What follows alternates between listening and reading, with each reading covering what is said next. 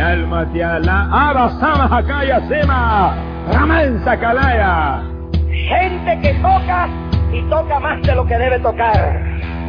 Gente que predica, óyalo bien.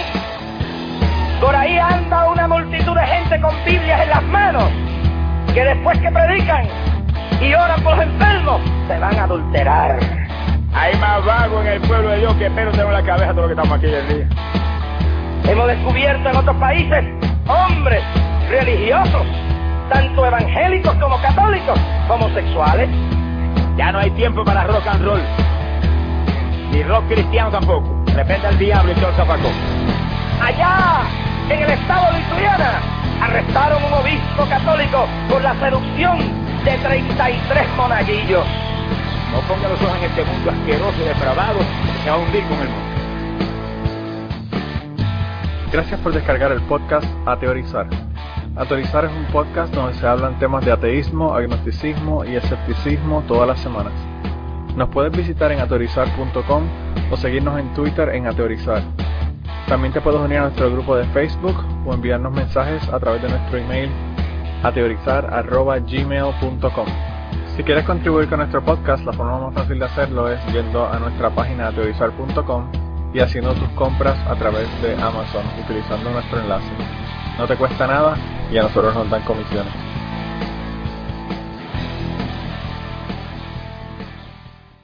Bienvenidos al podcast A Teorizar número 155. Esta semana eh, van a tener que escucharme por una hora y media porque estoy solo haciendo el podcast. No hay nadie más en el podcast. Eh, no, mentira, mentira. No, no, no cuelguen, no cuelguen, por favor. Tenemos con nosotros esta semana a Blanca. ¿Cómo estás, Blanca? Pues mira, estoy rompiendo una tradición que tiene 20 años. ¿Por qué? Por vosotros. ¿Cuál es la tradición que estás hoy- rompiendo? No, no. Hoy son las elec- hoy son ele- hay elecciones en España. Eh, a rayo. No estoy siguiendo los, los resultados, estoy haciendo el podcast. A las, ahora son las 9 y 17 y los colegios electorales cierran a las 8. Inmediatamente todas las cadenas empiezan a dar sondeos, resultados. porque resultados, claro. en España no es como en Estados Unidos. Durante a partir del sábado las elecciones siempre son en domingo y a partir del sábado no se puede ni pedir el voto ni sabes no se puede hablar de política por decirlo así Sí. ni dar encuestas, ni los, los candidatos no pueden hacer campaña. Y, y entonces, claro, a partir de las 8 ya empiezan a lanzar todo y tal, y yo me encanta seguirlo, me encanta. Vas a tener Eh, que ponerlo en el DVR, grabarlo o algo para que, para, no que todo. veáis lo importantes que sois para mí. No, y mira, ¿y votaste por la señora de los ojos brujos o no? No, es que eso no es en mi ayuntamiento, es en el ayuntamiento de Ah. mis padres. Porque esa señora se me parecía mucho a, a- a Michelle Bachman cuando vi la foto que pusiste. En, en persona no, no tiene nada que ver y además ella es socialista, o sea, figúrate. Claro, no, no, no solamente eso, Blanca, que yo la vi, yo na- nada más por hacer el, el- el- la investigación, eh, hice un search y dije, hay, hay 100.000 mejores fotos que esa. Yo no sé por qué escogieron esa foto para la campaña que era tan fea. no puedo entender porque le decía, es una tía que está bastante bien, es una mujer atractiva, ¿sabes? No Sí, sé cómo pusieron esa foto, eso es espeluznante. Terrible.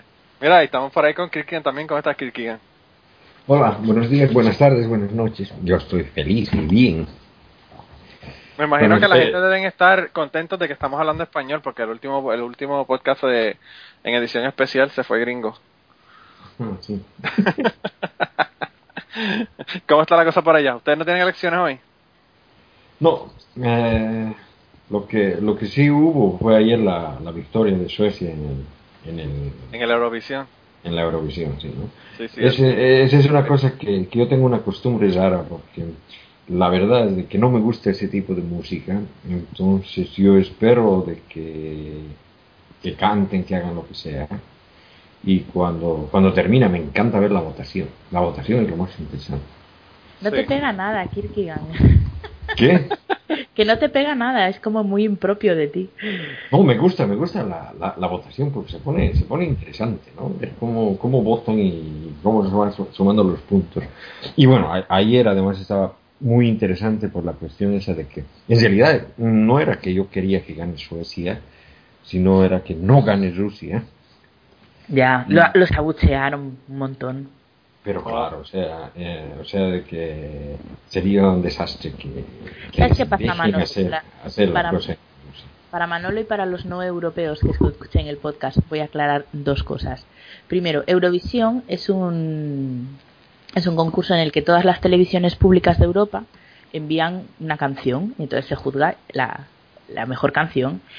Y eh, tuvo, fue una cosa que era muy gloriosa en los años 60, luego tuvo una época de desprestigio total y ahora está reviviendo un poco de la mano, sobre todo, por lo menos en España, pero creo que en muchos otros países igual, de la comunidad gay.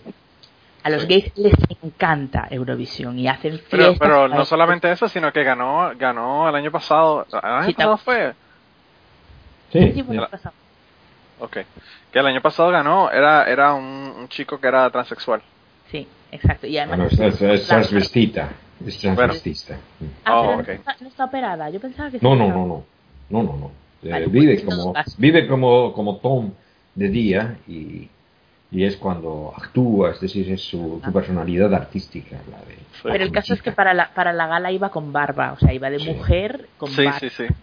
Pero bueno, el caso es que, que claro, como la mayoría de la, del público es gay, eh, a Rusia los tienen crucificados desde que sacó Putin la ley esta.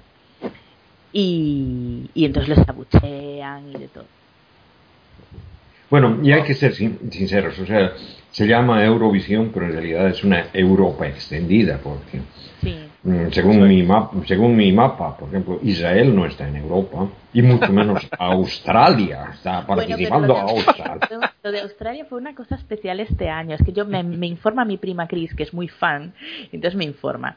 Y lo de Australia parece ser que es que en Australia eh, arrasa Eurovisión, les encanta ver Eurovisión. Y entonces este año los invitaron como invitados, pero no es que vayan a estar siempre en Eurovisión. Ah, porque Blanca, yo pienso- porque- yo- yo, yo decía, de, podían, podían invitarle también a, al Uruguay, porque los uruguayos dicen ser la Suiza de América, entonces caí.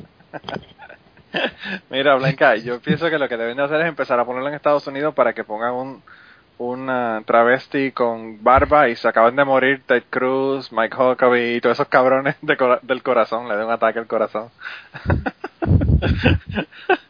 Ay, O sea, a lo mejor a lo mejor explosionaba la sede de Fox News del susto. probablemente, probablemente. Esa gente son tan hipócritas que puede que hasta lo pongan en Fox, no en Fox News, pero en Fox. Porque la cadena Fox es lo, lo más liberal y aberrante en, Son, sí. Y entonces en, en Fox News es lo, lo- todo lo contrario. Yo esa, esa- eh, Fox yo no- de verdad que como que no los entiendo. Son demasiado antagónicos en sí mismos para uno poder entenderlos. Porque así recaudan de los dos lados. Ah, bueno, me imagino que sí, que ese debe ser el, el- ese debe ser el asunto. Eh, pero bueno, eh, pues yo eh, me entero de, Euro- de, Eurovisi- de Eurovisión por ustedes y me enteré el año pasado por, por ¿verdad? Por todo el escándalo. O el escándalo no, la gente hablando, ¿verdad? De, de lo de la... eh, el chico este que Conchita que, que ganó el, el año pasado. Que por cierto, Aquí a los en- argentinos les debe de encantar el nombre, vamos. Sí, ¿verdad? Aquí en, aquí en, en, en eh, la nu- el Nuevo Mundo, ¿verdad? Lo que hacen es el Festival OTI, que es más o menos así, es de música de todos los países. En el de la OTI no, No. sé si sigue participando España, pero antes participaba. Pues no sé, quizá. quizá. Mm, Pero es- esa cuestión de la, de la OTI no tiene, no tiene ningún tipo de comparación con lo que es Eurovisión. Ah, no, no, y yo creo que ya, no sé, no, ni siquiera sé si lo están haciendo porque no he escuchado sobre la OTI hace muchísimo tiempo. Mm, Sí, seguramente ya no lo sé, la verdad. Probablemente no, probablemente no. Así que no sé. Mira, y esta semana han pasado muchísimas cosas bien interesantes. Pero si quieres, Kirkigan, comienza con tu sección y, y por ahí arrancamos. Bueno, eh, esta semana estaba pensando en secuestrar parte de la sección de Ángel, aprovechando su ausencia, ¿no? Ah, bueno. Y voy a hablar de... como dicen en Puerto Rico, le vas a serruchar el palo. Mientras él no está, le serruchas el palo. No, es, que, es que voy a hablar de un santo, ¿no? Bueno, eh, en, Ah, bueno, realidad, en realidad no, no creo que sea el santo del día, ni, ni siquiera el de la semana, ¿no?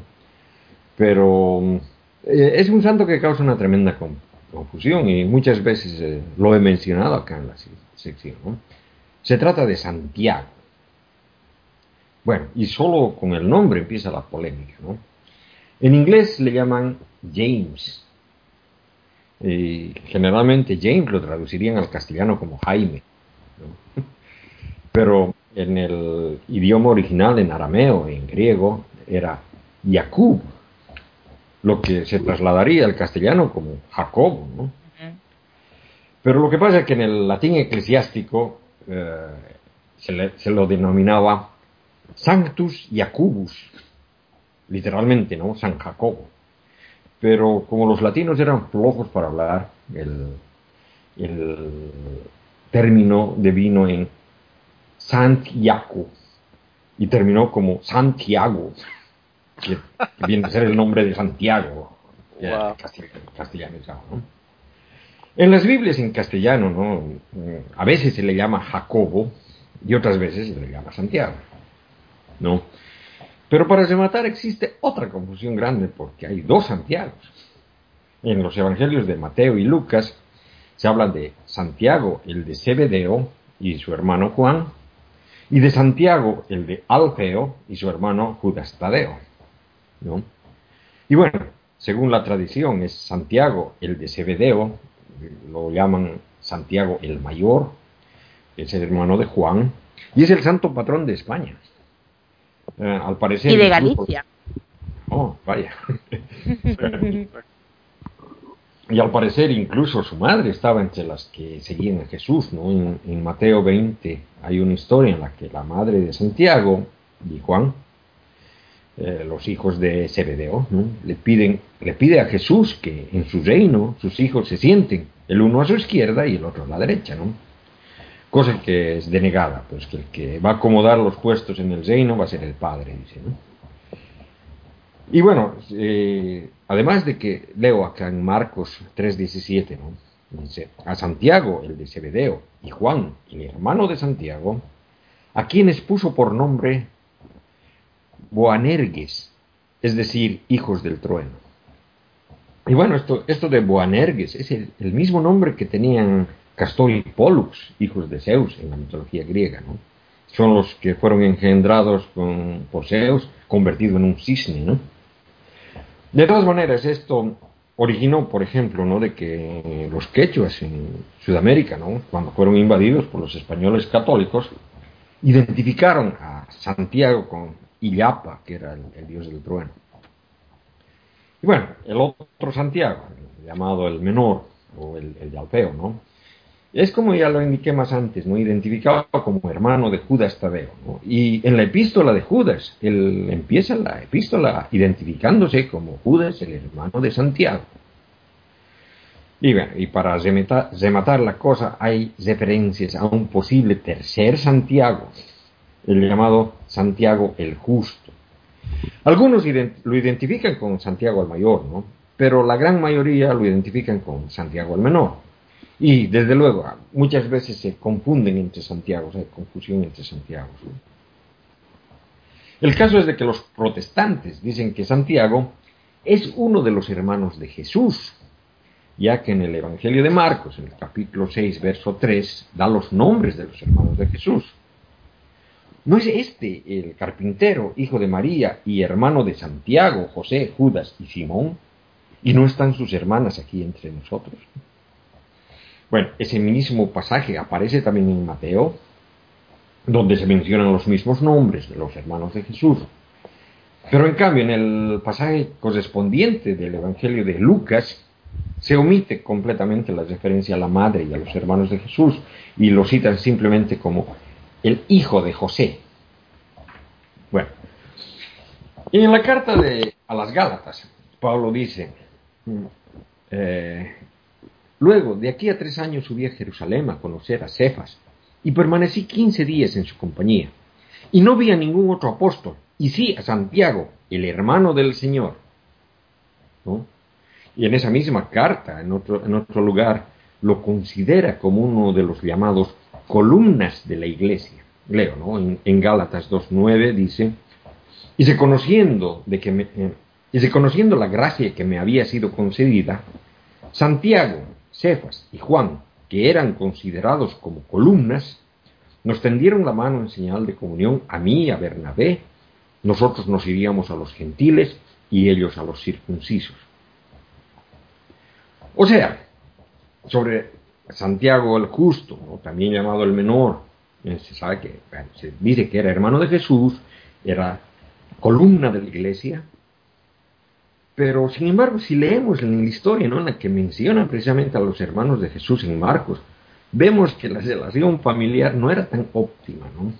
En Marcos 3:31 leemos cómo Jesús se niega de sus hermanos, ¿no?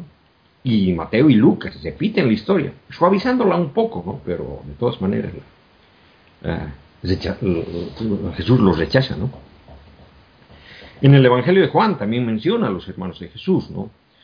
Mm, eh, se relata que Jesús fue de Canaán a Capernaum con su madre y sus hermanos y sus discípulos. Y en Juan 7, cuando Jesús estaba ocultándose en Galilea de, unos judíos que querían matarle, tiene una disputa con sus hermanos ¿no? sobre ir o no ir a una fiesta. Les dice, él, les dice que no iría, pero luego va. bueno, de todas maneras, se ve que en la historia, ¿no? que Jesús prefiere a sus discípulos antes que a sus hermanos.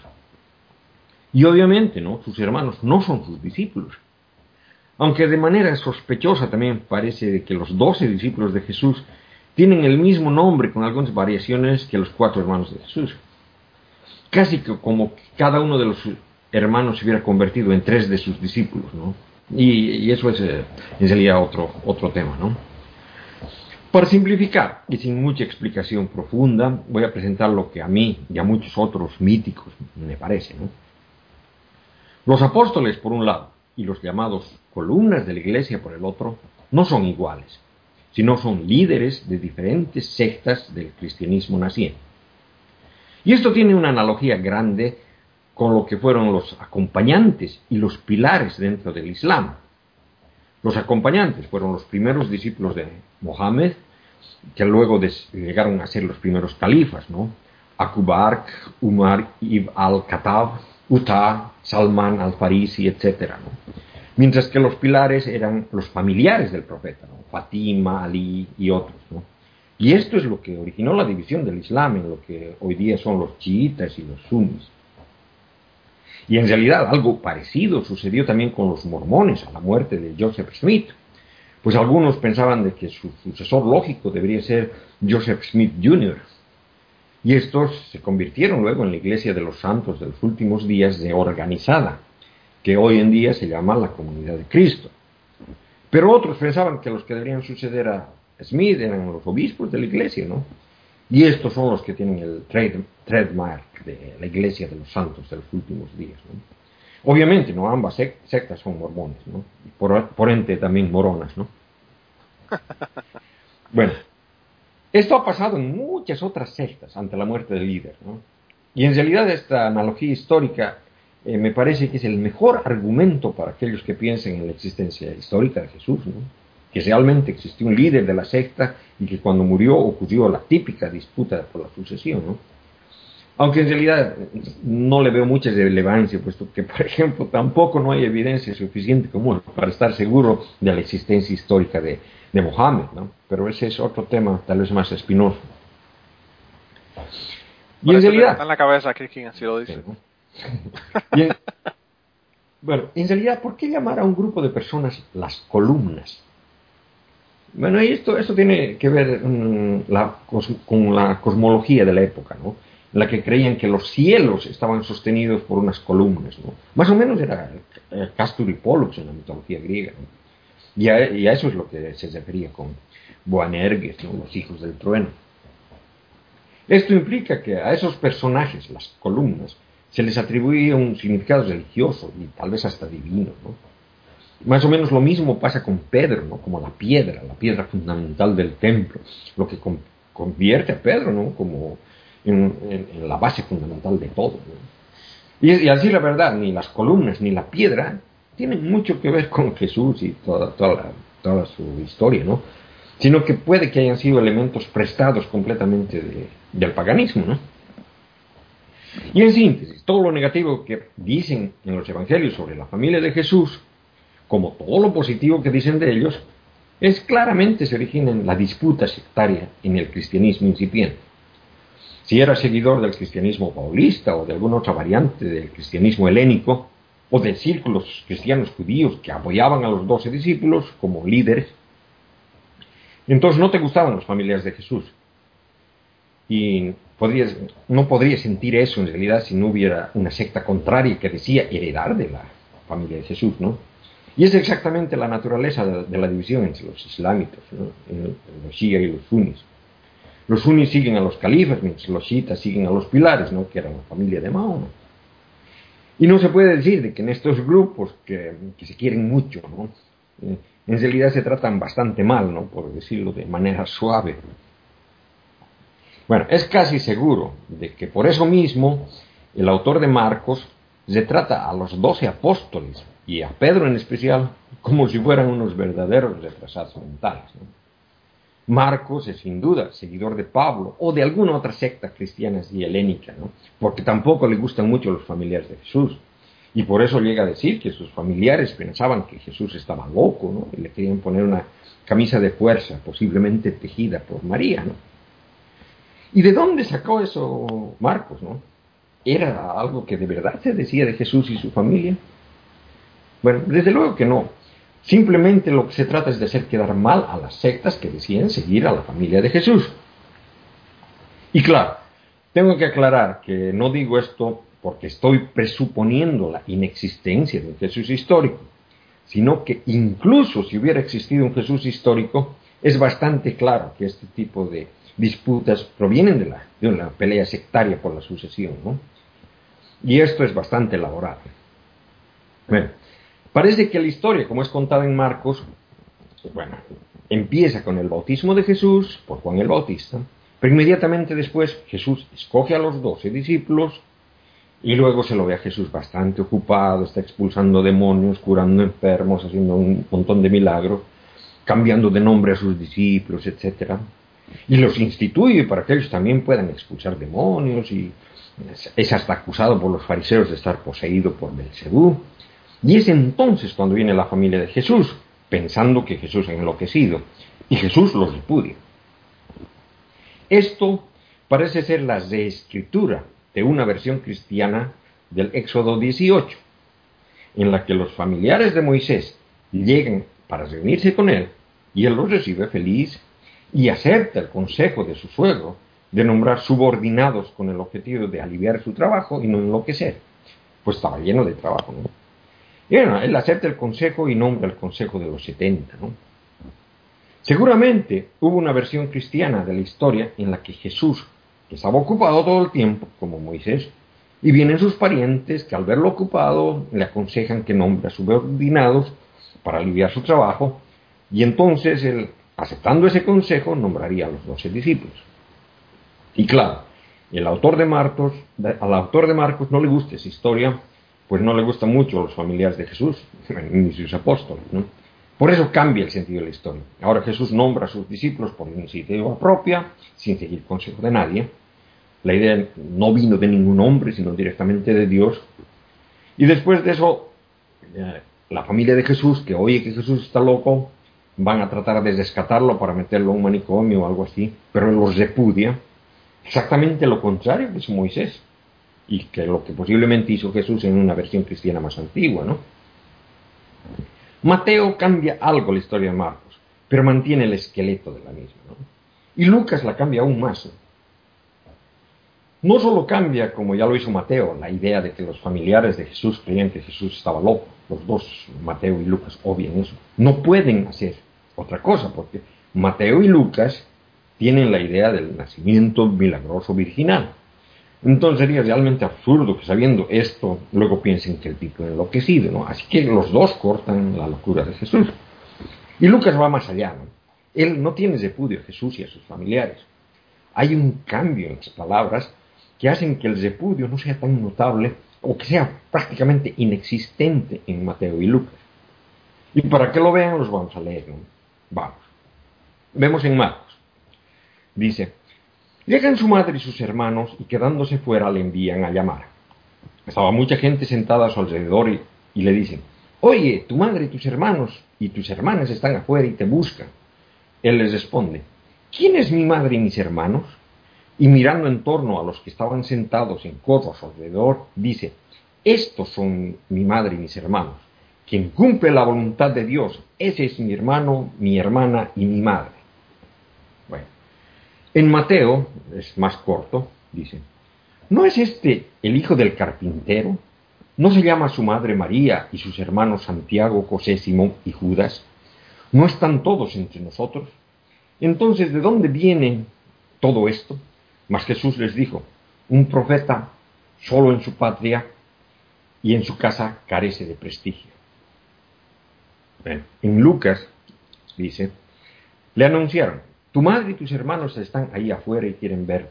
Pero él les respondió, mi madre y mis hermanos son aquellos que oyen la palabra de Dios y la cumplen. O sea, ven, ven cómo, cómo ha ido cambiando, ¿no? Sí. Leyendo a Lucas, y si nos olvidamos lo que dicen los ocho evangelios, lo que se debería hacer si uno quiere entender lo que realmente este Lucas quería decir, uno debe pensar en lo que le dijo María al ángel Gabriel cuando éste le anunciaba que iba a ser madre de Mesías. Y ella le responde, He aquí la esclava del Señor, hágase en mí según tu palabra. Bueno, parece que Lucas nos quiere hacer ver que Jesús está incluyendo a su familia entre aquellos que oyen la palabra de Dios. Y según Lucas, ellos lo apoyan durante todo su ministerio. Y por eso no es ninguna sorpresa que en el primer capítulo de los Hechos de los Apóstoles, también atribuida a Lucas, ¿no? Es el Pentecostés. No solo están los apóstoles, sino la familia de Jesús reunidos, eh, esperando la promesa de que el Espíritu, del Espíritu, ¿no? Entre otras, hoy es Pentecostés, estando grabando en Pentecostés. Por aquello de verdad. ¿Tuvieron una conversión rápida? Entonces deberíamos hablar en lenguas. Sí, ¿no? Pero, ¿qué, pasó? O sea, que la, familia de Jesús tuvo una conversión rápida. No, no, según Lucas, ellos nunca han dudado de Jesús, ¿no? La familia de Jesús siempre ha creído en él, según Lucas, ¿no? Es historia separada casi, ¿no? En los otros evangelios no dan continuidad a, esta historia, ¿no? Ni vuelven a mencionar siquiera a los familiares de Jesús. Bueno, retornando a Santiago el Justo, ¿no? Muchos piensan que él aparece mencionado no solo en las epístolas de Pablo, como ya mencioné, sino también fuera de la Biblia, en los apócrifos, y desde luego también tiene una aparición espectacular en José. Para empezar, uno tiene que admitir ¿no? que Santiago, o más bien Jacobo, era un nombre bastante popular en esa época, ¿no? por lo que no sería nada raro que tal vez eh, los documentos se refieren a diferentes Santiagos. Pero si hablamos de los apócrifos, vemos en el Evangelio de los Hebreos, que lo hace uno de los seguidores de Jesús. Y él está en la última cena. Incluso llega a amenazar a hacer una huelga de hambre desde la muerte de Jesús hasta su resurrección. Y cuando Jesús resucita, va donde Santiago y hace preparar una mesa, hace servir un almuerzo para que Santiago rompa su huelga. Y esto me recuerda a algunos evangélicos que sostienen que Santiago el Justo, hermano de Jesús, recién se convierte al cristianismo después de la resurrección, ¿no? lo cual explicaría, digamos, la actitud negativa que tienen los evangelios. ¿no? Y esto, desde luego, es una armonización un poco absurda, porque no hay historia de la conversión de Santiago. En el mismo evangelio de Juan, que tampoco es favorable a los hermanos de Jesús, mm, en el evangelio de Juan, Jesús le deja a su madre a cargo de Juan no, no de ninguno de los hermanos. Es decir, Juan el evangelista no piensa que Santiago el justo era un seguidor de Jesús y nunca dice que se convirtió en uno. Y en el Evangelio de los Hebreos, Jesús hace una aparición a Santiago después de su resurrección, pero esto no lo convierte en un seguidor de Jesús, puesto que en ese Evangelio él ya lo era desde más antes, estaba presente en la última cena. Es decir, como dije antes, hay tantas versiones sobre esto dependiendo de la cantidad de fracciones que había en el cristianismo primitivo. Y bueno, acerca de Josefo, leemos en las antigüedades judías, en el libro 20, 9.1, dice textualmente, Ananías era un saduceo sin alma, convocó astutamente al Sanedrín en el momento propicio el procurador Festo había fallecido, el sucesor Albino todavía no había tomado posesión, e hizo que el Sanderín juzgase a Santiago, hermano de Jesús, quien era llamado el Cristo, y algunos otros los acusó de haber transgredido la ley y los entregó para que fueran apedreados. Sobre esto, yo acepto la explicación histórica dada por Richard Carrier, ¿no? Que explica que esta no es una referencia a Santiago el Justo y a Jesucristo, sino que en el contexto se refiere a dos hermanos de la clase sacerdotal, Santiago o Jacobo y Jesús, hijo de Damneos. Y lo que pasó es que Santiago estaba en camino a ser elegido sumo sacerdote y fue linchado y apedreado por los seguidores de Ananías, cosa que fue muy mal vista por los romanos, ¿no? que expulsaron a Ananías e hicieron que Jesús, hijo de Damneos, hermano del asesinado Santiago, tomara su lugar y fuera elegido sumo sacerdote. Lo único que se podía hacer dadas las circunstancias, ¿no? y, que es llamado Cristo, bueno, en realidad el ungido, precisamente por haber sido elegido como sumo sacerdote. Y bueno, en los rollos del mar muerto es posible que se nombre a Santiago el justo, pero no por nombre. Esto es un poco más complicado, ¿no? Pero la hipótesis presentada por Robert Eisenman dice que Santiago el justo es el maestro de la justicia en los rollos del mar muerto. Pero esto, desde luego, es una conclusión que se toma después de realizar un razonamiento largo, ¿no? donde hay muchas cosas entrelazadas y en sí es debatible, no es, algo que pueda ser históricamente demostrada. Y bueno, es hora de despertar, porque ahora comienza la parte divertida del podcast. Mira, eh, te, te, puedo dar, te voy a dar cinco chocolates. Había un programa en Puerto Rico que eran tres niños que eran un jurado, ¿verdad? Y, iban otros niños a hacer, eh, hacer eh, parte del show, ¿verdad? Algunos bailaban, otros cantaban o lo que fuera. Y entonces ellos le daban chocolate, le podían dar de uno a diez chocolates. Yo te voy a dar cinco chocolates. Y la razón por la que te voy a dar cinco chocolates es porque tuviste en, en tu sección eh, que dijiste que se iba, iba a sustituir la, o iba o a sustituir hoy por hoy la de Ángel. Tuviste los nombres raros, pero no tuviste ninguna historia de, poniendo muertos en cruces a ver si resucitaban, así que te voy a dar ah. la mitad de los chocolates. Pues mira, si quieres me das el resto de los chocolates a mí, porque te voy a contar yo una historia. Ah, bueno, pues pero espera, espérate, espérate Manolo. Tienes que controlar que, que tus chocolates no contengan leche. Claro. Oye, si no te los guardas. Los tuyos son especiales, los tuyos son especiales. Son chocolates veganos. sí, sí. pues cuéntame, cuéntame, Blanca, porque ya me estoy dando cuenta que hace falta una Blanca y un Kirkigan para hacer un Ángel Hernán. cuéntame. Pues mira, te voy a contar, y es una pena porque la verdad es que no sé muy bien, muy bien la historia y es, es chula, eh, porque la, la, capital de Galicia es Santiago de Compostela. Y Santiago de Compostela es donde dice la tradición que está enterrado Santiago el Mayor. Eh, de hecho, mm, hay una catedral románica allí que, que, es, por cierto, hoy he estado allí, he pasado el día allí porque mi, mi marido es de allí. Y, y hay una leyenda que dice que ah, llegó en un barco de piedra el cadáver de, de, Santiago el Mayor, lo traían sus discípulos eh, por un río que viene desde la, desde la costa, que Santiago debe estar a 60 kilómetros de la costa. Y, y que estos eh, discípulos fueron a hablar con la reina que existía entonces, que era la reina Lupa, que significa loba en latín.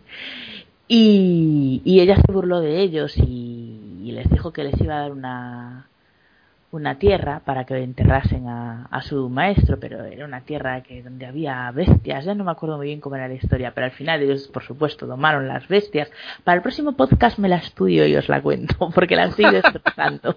Era Blanca, Blanca yo, también hubiese, yo, también me hubiese burlado de ellos si hubiese visto que hicieron un, un barco de piedra. el caso es que el caso es que mm, construyeron ahí una, una ermita y bueno esa ermita fue creciendo y acabó convirtiéndose en una catedral, que es el tercer lugar de peregrinaje más importante de la cristiandad. Y durante la Edad Media eh, se fortaleció el peregrinaje de lo que se llama todavía hoy el Camino de Santiago y que viene desde Europa. Los peregrinos venían desde todas partes de Europa, pero bueno, la parte más tradicional va desde, desde el sur de Francia hasta, hasta aquí, hasta Santiago. Y, y, todos los años llegan cientos de miles de peregrinos. Lo que pasa es que la mitad de ellos no vienen por motivos religiosos, vienen porque hacen el camino andando y van recorriendo toda España y es un camino muy chulo, es una experiencia muy bonita. Yo no la he hecho, Sí. pero muchos amigos míos la han hecho. Y yo lo tengo en planes hacerla. Y nada, por que motivo religioso, o sea, tam- también por la misma razón que dices. El tema es que Santiago no está ahí enterrado para el carajo, o sea, no está en absoluto, pero bueno, o sea, está demostrado que no, que no está. No, sí, no, si, si, digamos, yo, yo pienso de que en realidad este Santiago el Mayor eh, es, eh, es un personaje mitológico, puramente mitológico. Es decir, lo único que se, que se dice de él en, en la Biblia es precisamente eso, de que ha sido nombrado, ha sido, que, se le- que Jesús le ha llamado como hijo del trueno y después nada más, ¿no? Absolutamente nada más, ¿no? Bueno, pues con razón no tiene cuerpo entonces. Oye. Bueno, ahora, ahora, ahora, claro, o sea, de que, de que digamos la, la tradición de la iglesia es la que, la que hace de que después del Pentecostés eh, el- el- todos los apóstoles se, se disipan y dice que Santiago cruzado todo el mar Mediterráneo hasta desembarcar en, en España, ¿no? En- bueno, en realidad en España y Portugal, ¿no? Porque comienza en Galicia y le tira una, una, una caminata hasta llegar a las columnas de Hércules, ¿no? Pero es que además en aquel entonces España no existía, concepto Claro. España Bueno, no, no había tal. claro. Pero mm, Bueno, en la península esa. en la península esa. ibérica, sí. Mm. Era un santo muy polifacético porque mm, era el santo que invocaban los, los guerreros cristianos en, en la lucha contra los moros en España, Sí. eh, cuando la reconquista. Entonces seguramente le gustaría mucho a algunos miembros de nuestro grupo de ateorizar en Facebook, porque era Santiago Matamoros. Mm. Hablando de, de la hecatombe que hubo esta, Mm. este fin de semana en el podcast. En el No, y, podcast. y- y como, y como te digo, o sea, de que hay, hay escritos mm, quechuas en las que en las que dicen, bueno, en, realidad lo, lo- lo que pasaba era de que hay instrucciones de los sacerdotes eh, andinos para la gente, ¿no? De, eh, de cómo, bueno, si es que vaya, si es que iba un cura a un, a un pueblo, entonces este, le hacían, eh, o sea, que le dejaban que haga todo, ¿no? Que vaya por donde vaya, y cuando él se iba, sacaban un perro negro y a ese perro le hacían caminar exactamente por donde había caminado el cura y luego lo mataban al perro. Era una, ¿Qué culpa tiene el perro? Pero Sí, lo, hacían, lo hacían para que no se extinguieran los perros negros. Bueno, el, el- el- el- el as- el- el as- sí, posiblemente, posiblemente era- era una de las causas. Bueno, el, el- el asunto es de que, de que justamente en, esas, en, ese, en, ese, en ese escrito dice de que uno había que seguir, seguir digamos, la, la, corriente a lo que, a lo que ellos, les, los, los católicos decían y que, digamos, las, las cosas que ellos decían tenían, tenían doble, doble sentido. Por ejemplo, lo nombran específicamente a Santiago el Mayor como equivalente al dios trueno de los, de los quechos, ¿no? O sea que hay, hay un- un mapeo que hacen, ¿no? Es que, es que tenían que ocultar su religión, entonces tomaban, tomaban las, eh, a los santos católicos eh, y los reemplazaban con los dioses que tenían. Sí, eso fue lo que ocurrió en Cuba, en, Cu- en Cuba y en las Antillas con, Sí, con la y con santería y todo lo demás que también eh, tiene muchísimas equivalencias así. Eh, pero mira, eh, Blanca, yo creo que estamos haciendo chistes y la gente que no está en el grupo de Facebook no saben de qué es lo que estamos hablando. Así que Pues que se que se apunten al ni les vamos a contar, ¿verdad? Ni les vamos a contar. Que vayan allá y averigüen. No, la verdad es que ha estado esta un poco feo por mi parte, pero es que no he podido evitarlo. No, pero estaba, pero estaba genial. o sea. Realmente, realmente, realmente no, no, no pensé que, eh, que podrías encontrar una analogía así de cómo, de cómo mantener la, la existencia de los perros negros mediante esa costumbre. O sea que es genial. Simplemente genial. Ah, de verdad que yo yo fui el que perdí la chaveta en esa discusión al final, pero bueno. Que va, Por lo que menos- va, para nada. La por lo menos se acabó el tema, ¿verdad? otros mucho tiempo atrás. vamos. Sí. No, yo, yo sencillamente dejé de, de leer toda la cosa. ¿eh? Sí, no, es que Pues, me imagino que a ti especialmente, o sea, si me hervía la sangre a mí, a ti ya ni te cuento. Vamos, sí, no, porque además, además de que tuve, tuve un, un debate similar en mi, en mi muro, ¿no? Con, con Rosa. bueno. Sí, es verdad, simultáneos. Fue como una explosión. Rosa es una persona peculiar, pero no es un no es una troll. Ella dice las cosas con absoluta sinceridad y, e inocencia. Otra cosa es que lo que diga te pueda resultar molesto o, equivocado, pero ella todo no, lo dice. Sí, no, no, no es, no es, no es, no es, no es, no es molestia, o sea, de que es, es en realidad, digamos, la, la posición conciliadora que, eh, que muchas veces no es correcta. O sea, que digamos, eso, eso, eso, mismo, eso mismo pasa con, con la gente esta pachamamista en mi país, o sea, con, con el Evo Morales y todo eso, ¿no? Que, imagínate, yo tenía, tenía una, una visita justamente que acabó de llegar a Bolivia y me contaba, o sea, que resulta que le robaron. Y fue a denunciar a la policía. Y en la policía lo agarraron al, ladrón. Y bueno, él, eh, aparte de, que le devuelvan la, era una cámara de video que le, que le había robado, aparte que, que recuperó su, su propiedad, quería meterle, meterle juicio, ¿no? Por, por, por el robo que, que, le hizo, porque fue, fue un robo feo, ¿no? Y el policía, eh, el policía, ¿no? que nada tenía que ver en eso, trataba de hacerlos reconciliar, de que se hagan amigos. Y, y eso es, eso, eso, eso digamos es una, es una cuestión que, que viene, ¿no? De, que mm, las cosas hay que arreglarlas siempre, siempre a la buena, ¿no? Hay, hay situaciones en las que yo no puedo hacer eso. O sea que, por ejemplo, y eso es bien patente, yo no, yo no puedo aceptar que eh, el concepto ese de torturar y matar a un animal sea visto como una diversión o, ¿Y peor aún, peor aún, peor aún, sí, ¿no? Como una cuestión cultural. O sea, sí, artística. Olvídate de la cuestión cultural. Peor está verlo como ayudando al animal que lo estás torturando. ¿Qué clase de... ¿Qué clase de mente retorcida y jodida tiene que tener uno para uno pensar que una persona diga que eso lo hace, porque ese es un argumento que en este país eh, utilizan los taurinos, pero muchísimo. O sea, diciendo, es que si no existiera el toreo, no habría toro de Lidia, and so what? Como no existe el Quidditch, pues no hay snitches. o sea, claro, pues ya está. O sea, es que es lo que decía Raúl en la discusión. Bueno, pues si va desapareciendo la especie, va desapareciendo de muerte natural.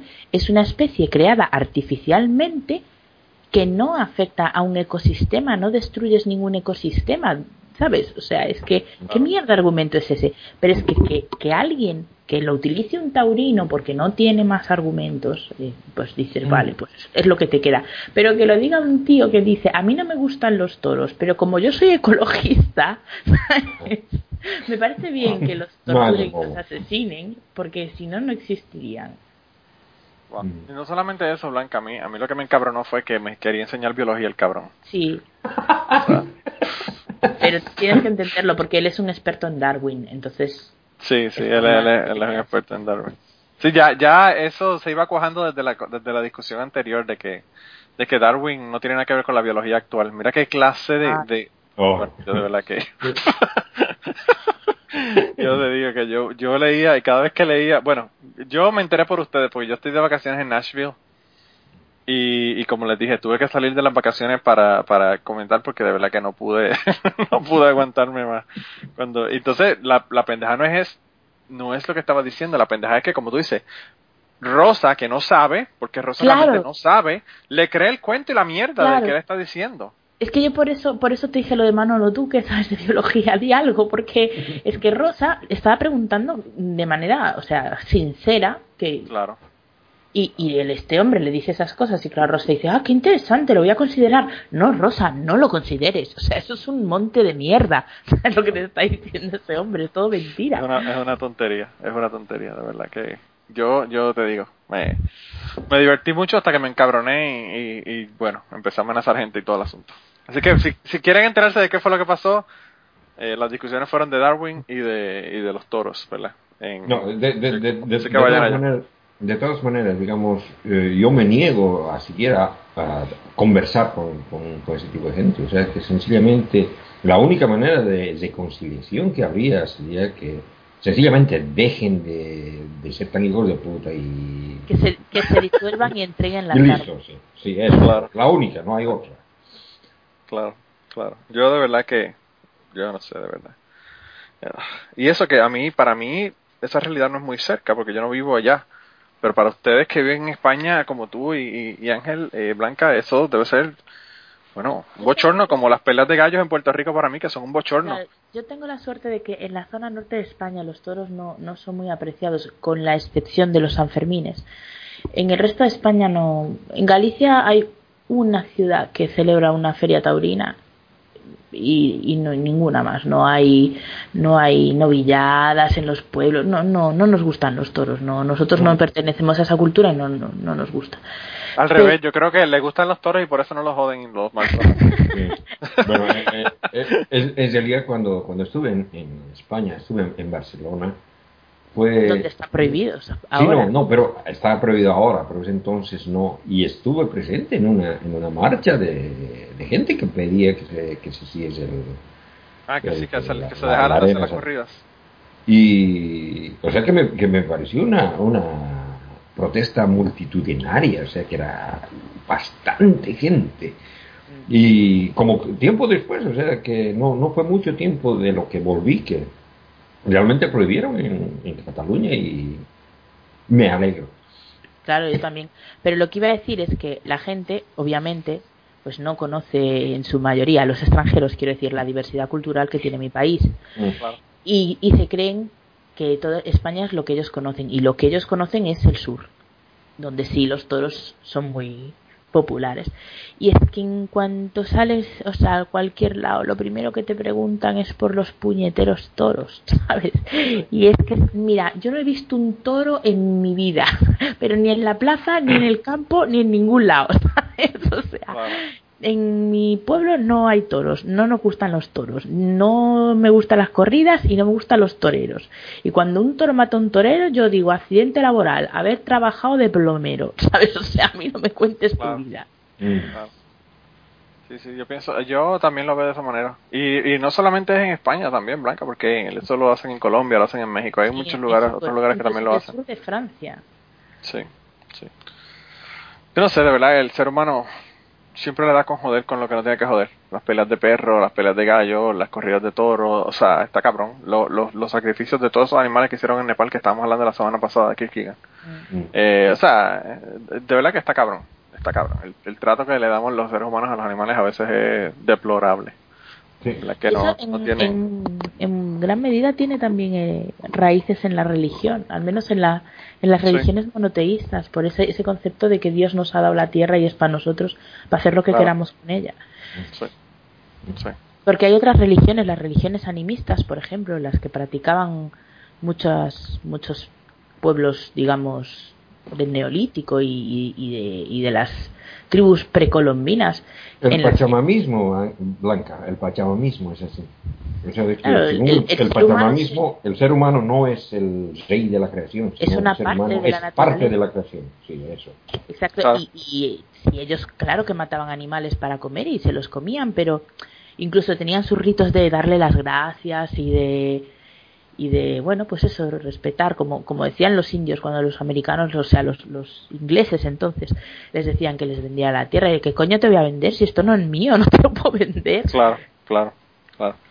Sí, yo, yo eso incluso lo comenté en el podcast anterior que estaba hablando con el autor del libro AlphaGod. Eh, y, y le comentaba eso, le comentaba que, que nosotros no, no entendemos o no vemos al ser humano como parte de los animales, ¿verdad? Entonces, pues en muchas ocasiones nos creemos que ya estamos más por encima de, de la cuestión animal dentro de nosotros, ¿verdad? Y, y, bueno, el, el libro completo de él básicamente lo que dice es que eh, nuestro, nuestro idea de Dios en muchas religiones, no solamente en la, la cristiana o la islámica, incluso religiones que son este, precolombinas de, de América y de otros, de otros lugares, son básicamente religiones que que la idea de Dios se hizo basada en la idea del macho alfa de cuando éramos primates. Y, y él, bueno, en el libro te habla de todas las razones. Y si quieren, si, Aunque, entienden digamos, inglés, escúchenlo y, no, no y todos, véanlo, pero no, no todos los primates tienen, eh, tienen el, el- el macho alfa y es posible que nosotros no lo hayamos tenido. O sea, que parece que precisamente la gente del neolítico no vivía en una sociedad patriarcal. El, el patriarcado ha venido con, con la agricultura. O sea, que cuando éramos, eh, ¿cómo se dice? Hoy, mira, mira mi español. Nómadas. Nómadas, sí. Cuando, cuando éramos Hunters nómadas, and gatherers, se dice en cuando éramos nómadas, éramos, éramos realmente matriarcales y es bastante loco. ¿Sabes cuándo se jodió el asunto para nosotras? Cuando se dieron cuenta de que nos hacían falta los tíos para tener bebés. Pues Blanca, en, fíjate, en la, nosotros en, la, los teníamos así por generación espontánea, todo fue de puta madre. En la- en la conversación que, que yo no sé si, sé que tú nunca tienes tiempo para nada, ¿verdad? Y me imagino que no habrás escuchado todavía el podcast porque lo acabo de subir, lo acabo de subir ayer, pero pero en el podcast en una, en una parte yo le cuestiono la cuestión de, de, de, de lo machista que es en, en, una, en algunas partes de su, de su libro. Y él, bueno, lo que me dice es que los estudios están ahí y los resultados están ahí, que qué carajo podemos hacer con eso, ¿verdad? Eh, y él me habla después de otros aspectos en lo- donde el libro habla sobre sobre pues los derechos de las mujeres y cómo los derechos de las mujeres se han pisoteado gracias a las religiones, ¿verdad? Eh, pero pero una de las cosas que él dice y uno de los estudios de los que él habla es o varios estudios que se han hecho en donde la- las mujeres, las féminas, eh, prefieren hombres que son más altos cuando están en ciclos menstruales, en una parte del ciclo menstrual. Eh, y además de eso, las mujeres prefieren dos veces más que lo que lo prefieren los hombres, la, la- los hombres que tienen más recursos económicos. Eh, y entonces él lo que dice es que, Pero, a ver, bueno, esos estudios se habrán hecho en una sociedad en concreto, no se habrán hecho en todo el planeta. Porque obviamente lo del ciclo menstrual no es educativo, pero lo de los recursos sí es educativo. Si llevamos milenios en el que las mujeres no se nos permitía ganarnos el pan por nuestra propia iniciativa y que se nos obligaba a depender de un padre o de un esposo, pues es normal que se haya creado esa edu- o sea, educacionalmente que se haya creado en la mujer el hábito de buscar un tío que te que te sostenga.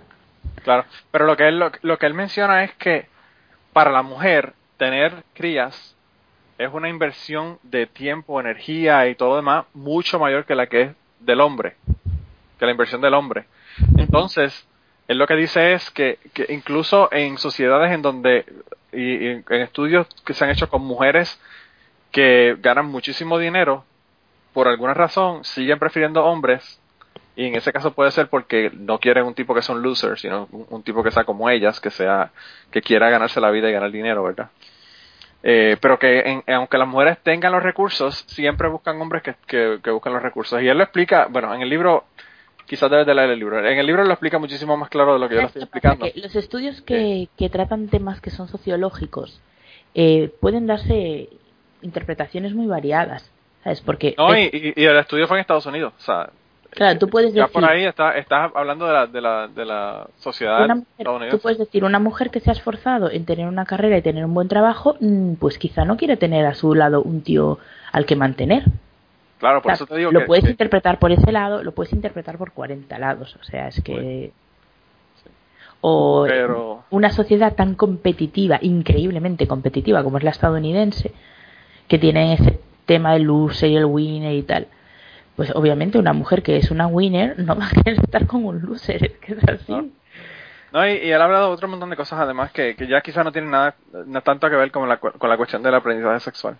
Él habla, por ejemplo, de que las mujeres, eh, el olor de hombres, por el olor nada más, las mujeres pueden, tienden a preferir hombres que son más fuertes, más grandes, más altos, eh, y está cabrón que, que, que una, un ser humano que a veces nosotros pensamos que estamos tan separados de nuestra, de nuestro aspecto animal, que era lo que quería hablar, la- ¿sabes? Por lo que salió el tema, eh, nos parece que estamos tan alejados de la naturaleza y de nuestro aspecto animal y pues realmente no, no estamos tan alejados de eso. Nada más falta ver cómo actúan algunas personas de vez en cuando y uno se da cuenta de que nuestros aspectos animales eh, pues están ahí casi a flor de piel, ¿verdad? Pero nada, hay que, lean el libro y, escuchen el podcast porque de verdad que está No sé, no sé Blanca si leíste a, la escritora Esther Vilar, de, es, una, es una escritora argentina, de, ya, es, es, en realidad su libro mm, estrella eh, salió cuando yo era jovencito, en 1971. Eh, tiene una tesis bastante interesante. El, libro se llama El, el varón domado y es, eh, es, es, un libro de, esos como para, para así abrir, abrir los ojos. Precisamente, precisamente ahí habla de la cuestión esta económica del intercambio de sexo. O sea que en realidad mm, muchos han entendido su libro como, como que ella quería decir que todas las mujeres son prostitutas, ¿no? Y que en realidad las prostitutas profesionales son las más tontas, porque se llevan la peor parte. Sí, sí. Yo no lo he leído el libro, no lo he leído el libro, pero voy a tener que añadirlo a mi lista interminable de libros que quiero leer. El Mira, pero, pero hablando, volviendo a Santiago y el Camino de Santiago, yo no sé si ustedes se enteraron, y para, y para atarlo con el, con el próximo tema que vamos a tener, ¿verdad? Que son los premios Pablo Coelho. Eh, Pablo Coelho escribió un libro sobre el Camino de Santiago y sobre su oh. experiencia mística en el Camino de Santiago. Y eso fue hace, bueno, eso fue el primer libro que él escribió, el segundo que escribió fue El Alquimista, o sea que esto, estamos hablando en el 83, 84, por ahí, que fue el que él escribió, me parece, ese libro. Y, y lo interesante fue que vi un reportaje que se hizo, o un artículo el, hace como seis meses atrás, en donde decía que él no hizo un carajo de Camino de Santiago, que se inventó completo el libro. Así que eh, él nunca, nunca ha ido en el camino de Santiago. Quizá haya estado en Santiago, pero el camino no lo ha hecho. Así que eh, volvemos a Santiago y, pasamos al Pablo Coelho entonces para continuar con él. es un segway y no los que hacen en otros podcasts. Sí, esto es un segway de cuatro paredes. Esto se llama, eh, la, ¿cómo se llama? La, los seis niveles de separación. No, pero ah, de Santiago Pablo Coelho. Pero, pero, pero mira, mira, o sea, lo que, lo que a mí me, me hizo reír realmente, porque me, me, reí bastante, fue algo que mm, nunca lo había pensado y justo al, al, al, preparar para, esta, para este podcast me enteré, fue el origen del nombre Santiago, porque Santiago y Jacobo nada que ver, y, y cuando lo leí me, me, maté de risa, ¿no? Sí, de verdad que eso, eso quedó genial. Yo... Eh, es, increíble cómo a veces salen los nombres de las cosas. Eh, pero. Sí, no, y, estuve pensando, ¿de dónde diablos sacarían James? O sea, que no, no tiene nada que ver, ¿no? Sí. ¿Por qué? Porque en, en, la Biblia sueca se llama Jacob, o sea, lo, cual es lógico. Y en la Biblia borico se llama B. Jaco. B. Jaco, bueno, esos son, esos son, esos son otros, otros 20 pesos, como digo yo. Eh, mira, pero en el primer Balacoela solamente tenemos tres personas esta semana. Eh, no quisimos este meter más porque se podía se podía hundir la mitad del país. Eh, el primero es Jeb Bush. Y Jeb Bush esta, esta semana dijo que, que era una arrogancia intelectual el aceptar el consenso científico en cuanto al cambio climático, de que las personas son las que, o las que causan el cambio climático o están causando el cambio climático. O sea que, que es arrogante aceptar lo que los científicos están diciendo. Yo puse esta frase eh, o este artículo en mi, en mi Facebook y una amiga mía que tiene un PhD que estudió su maestría, la estudió conmigo, ¿verdad? Y éramos muy amigos cuando estábamos haciendo la maestría. Eh, y me dijo, What the fuck does that mean? ¿Qué carajo es lo que significa eso, verdad? Porque ella no podía entender qué carajo es lo que le estaba diciendo. Y yo le dije, bueno, ¿qué te puedo, qué te puedo ¿Qué se puede esperar de Jeff Bush? No, pero, lo, que, a mí me, lo que a mí me parece arrogante es de que precisamente él por, por ignorancia no, no acepte la, el, el problema del cambio climático. ¿no? Claro, claro. No, él, él, él dice en un momento dado que, pues, que el clima está cambiando, pero que tenemos que, que adaptar a esa realidad. Pero lo que él no, no quiere aceptar es que la gente lo está causando, porque, claro, los republicanos no tienen problema con el cambio climático si es natural porque pues entonces ellos no tienen nada que hacer ni, ni pueden hacer nada para cambiarlo. El problema que ellos tienen es que es causado por los seres humanos porque entonces hay que cambiar la, bueno, el uso de, de, combustibles fósiles y hay que cambiar nuestras actitudes y nuestras acciones para hacer que eso cambie, ¿verdad? Eh, yo, yo, no estaría, yo, no estaría, yo, no estaría, tan, tan seguro de que si el cambio climático no, si el cambio climático fuera natural, no podríamos de todas maneras tratar de, ah, no, yo pienso de, cambiarlo. O sea, que, que hemos hecho eso todo el tiempo, o sea, que hemos estado cambiando la naturaleza a, nuestra, a nuestro gusto. Pero lo interesante es que, no hay ni que preocuparse porque el cambio climático es por culpa de nosotros, no hay más nada que buscar. eso, está claro. Eh, eso, eso, pues ya tú sabes, eso, eso, nosotros podemos negar lo que nos dé la gana, pero, o sea, es como tú eh, pasar por una carretera y ver una bolsa de McDonald's tirada en el piso y decir, bueno, yo no sé quién fue, eso no puede haber sido un ser humano, porque imagínate, como un ser humano va a tirar una bolsa de McDonald's afuera del piso. Puede haber sido una mangosta. Un... Claro. No, realmente, solamente un, individuo que no es humano puede consumir la, la La comida de McDonald's. ahí, no estás lejos, ahí no estás tan lejos de mi razonamiento. Mira, eh, eh, eh no, no solamente son, son, tiene que ser animal para comerse la comida, sino para después tirar la bolsa al piso por la ventana del carro, ¿verdad? Eh, pero bueno, ese, ese es el comentario que hizo Jeb Bush. Y, y bueno, eh, él lo que dijo fue que, le voy a leer la cita aquí directamente.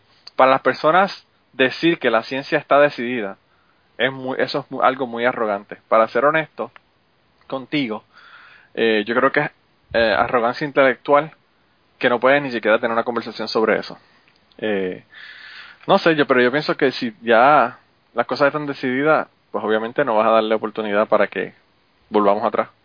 Eh, si tienes una buena idea o alguna nueva idea que pueda cambiar la que tenemos, sí, háblala, pero si no, métete la lengua en el culo si no sabes lo que estás hablando. Y no, y por favor, no le digas a los biólogos, no le trates dar clases a los biólogos de biología porque te mandan para el carajo, te mandan para el carajo de los grupos a los que pertenece. Mira, una persona que es el, hermano tonto de George Bush. Mm.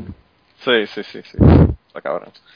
Eh, el hombre el, hombre ha cometido tantos errores esta semana pasada que yo creo que ya él ya se va a retirar de la campaña y la empezó hace como tres semanas atrás porque bueno él, él le preguntaron que si él sabiendo lo que sabemos hoy hubiese hecho lo mismo que hizo su hermano yéndose, ¿verdad? metiéndose en Irak y él dijo que sí. Y entonces luego empezó a decir que no, que no, que él había entendido eh, sabiendo lo que sabía en aquella época, no lo que sabía hoy. Pero bueno, obviamente, claro que él haría lo mismo si su familia se hicieron millonarios con la guerra de Irak. Mm. Claro que hacía lo mismo. ahí de lo que pecó fue de, de demasiado sincero.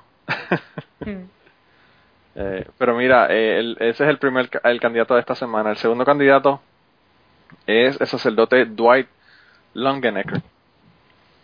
Y bueno, este sacerdote, yo de verdad que yo no entendí cómo él estaba validando las demás religiones, pero él dijo esta semana que, que bueno, que hay que adoptar una religión porque los ateos no tenemos sombreritos que sean bonitos como ellos y que por eso tenemos que hacerlo. Eh, no le los voy... conoce a los pastafaris. Parece que no, ¿verdad? Le voy a, le voy a le voy a, le voy a leer lo que, lo que él dijo, ¿verdad? Eh, dice aquí, estoy seguro que hay ateos muy eh, divertidos allá afuera, pero todavía a mí me gustaría conocer al primero. Todos son serios todo el tiempo, sin imaginación, pedantes, literales y aburridos. Uh, a mí me parece, eh, a mí me parece que no hay nada más cansón o aburrido el que una persona siempre esté todo el tiempo hablando de los hechos y la evidencia. en comparación, vamos a considerar lo interesante que es la religión. La religión, en la religión uno tiene cosas curiosas, como dioses que son elefantes, o esas eh, botellas de agua bendita que tienen a María y que la, corona se le, se le desenrosca para sacar la parte de arriba de la botella. También los hindús tienen festivales en donde vuelan eh, cometas y eh, prenden linternas y se, se tiran pintura, ellos unos a los otros, ¿verdad? También eh, nadan en el río Ganges desnudos para, y dicen que eso es algo sagrado. ¿Cómo es que ellos están incorrectos? Los judíos también tienen diversión también. Tienen festivales con muchísima eh, comida muy buena, alegría eh, y bailes. Y los hombres se dejan eh, crecer unas, unos, unos mechones de pelo y tienen sombreros. Muy buenos sombreros. Nosotros tenemos sombreros también. Sombreros con nombres graciosos o cool, ¿verdad? Eh, tenemos Mitra, bla, bla, bla, empieza a decir todos los nombres, ¿verdad? De, la, de, los, de los sombreros que tienen los, los eh, sacerdotes y cardenales y el papa. Eh, yo tengo uno que está hecho de un castor de Noruega. No se preocupen que el castor murió de causas naturales. Me imagino que esto lo dijo para Kierkegaard. y uno que está hecho de paja. Dígame un ateo, solamente uno, que tenga un sombrero sé que no pueden. Y yo sé que sí puedo porque, como tú dices, Cristian, los, los pastafaris tenemos el, el colador, ¿verdad?, de, de, sombrero. Así que parece que no conocen los pastafarians. Yo estoy, yo estoy pensando seriamente sacarle su piel para hacerme un sombrero. no, pero primero tienes que dejar que muera de causas naturales. De causas naturales, ¿verdad? Sí, sí. Mira, lo que, lo que a mí me sorprende es que básicamente lo que le está diciendo aquí es que todas las religiones son válidas, ¿verdad? Pero es que mm, cuando los religiosos tienen que atacar a los herejes, entonces ahí sí que se sí que se unen, porque tú, por ejemplo, fíjate que el Vaticano siempre vota en la ONU en bloque con los países islámicos. Sí, sí. Sí, y, yo creo que eso es verdad. Yo creo que tienen razón en ese sentido. Yo pienso que por eso que lo está haciendo. Pero wow, de verdad que esa, esa diatriba de, de los sombreros le quedó cabrón. Y, y, y la verdad es que, que, viéndolo bien, a mí esos sombreros no, no me parecen nada divertidos, me parecen ridículos. A mí también. A mí también. A mí me parecen más, más lindos los sombreros de los búfalos mojados que los de los, la iglesia católica. Ustedes saben los, a, mí, me gusta el sombrerito que es el, el, Carlos Santana. Ah, sí, eso me gusta mucho también. Mira, ustedes saben cuál es el de, el de los eh, búfalos mojados, ¿verdad? Sí, yo sí. Los de los picapiedras, ok. Está bien. Pues nada, ese, ese lo nominamos por esa diatriba estúpida sobre los sombreritos. Eh, es que yo, tengo, que, decir una cosa. Bueno, no, mejor lo digo cuando vote, ya está. Así creamos aquí expectativa. Expectativa, sí. Ahora yo quiero, yo quiero saber tu voto. Bueno, pues, pues nada, entonces ir a, Blanca y que no tengan que esperar mucho, el próximo es David Robertson, ¿verdad? Yo no sé si el, el, apellido Robertson se lo dan a morones o qué está pasando, pero bueno, o sea, tenemos el Robertson de la familia de los de los Dog Commander, ¿verdad? Los de Dog Dynasty, que son Robertson. Eh, tenemos a Pat Robertson eh, y ahora tenemos a David Robertson. David Robertson es de la Iglesia Libre de Escocia y él estaba hablando de en contra de los libros ateos, ¿verdad? Eh, la, las escuelas, ¿verdad? Allá en, Escocia, eh, escuelas eh, públicas, pasaron unas guías en contra del bullying que tenía, entre otras cosas, una recomendación de que podían orar para, bueno, para como una de las cosas que se pueden hacer para estar en contra del bullying. Eh, y pues obviamente eso lo que está haciendo es empujando la religión de manera subversiva y por debajo de la mesa. Pero entonces esta persona, este tipo, eh, se estaba quejando porque la, el British Humanist Association dijeron que iban a empezar a, dar eh, eh, copias del libro de Alom Shah, Young Atheist Handbook, ¿verdad? las lecciones para vivir una vida libre de Dios, o una buena vida libre de Dios. Que es un libro que escribió esta persona para, para gente joven, ¿verdad? Que están pensando y dudando de la, de la religión y, y no entienden cómo van a poder tener una vida productiva sin, sin tener a Dios, ¿verdad? Porque eso no los hacen creer las religiones. Y entonces, cuando empezaron ahora que ahora que van a repartir estos libros, él empezó a quejarse de que, bueno, de que estaban haciendo propaganda en las escuelas. Y yo quise nominarlo a Morón porque su moronería no es la queja, sino el no darse cuenta de que eh, los ateos están haciendo lo mismo que están haciendo los cristianos, poniendo literatura para que las personas que quieran leerla la lean y para y bueno, para traer gente a su a su creencia, ¿verdad? Entonces, eh, no es malo cuando lo hacen los, los cristianos, pero es malo cuando lo hacen los ateos, o cuando lo hacen los satanistas, o cuando lo hacen, como ya hemos visto en otros en otras ocasiones, ¿verdad? Que está ocurriendo en los Estados Unidos, cuando los satanistas quieren repartir los libros de, de colorear, enseguida ya no quieren. Así que por eso yo terminar esta semana para, para Morón de la Semana en el premio Pablo Coelho. Así que, Blanca, nos vas a tener que decir qué era lo que nos querías decir, que nos dejaste en la expectativa. Bueno, yo tengo que decir que la verdad es que la competencia está dura. Sí. Porque a cada cual más tonto.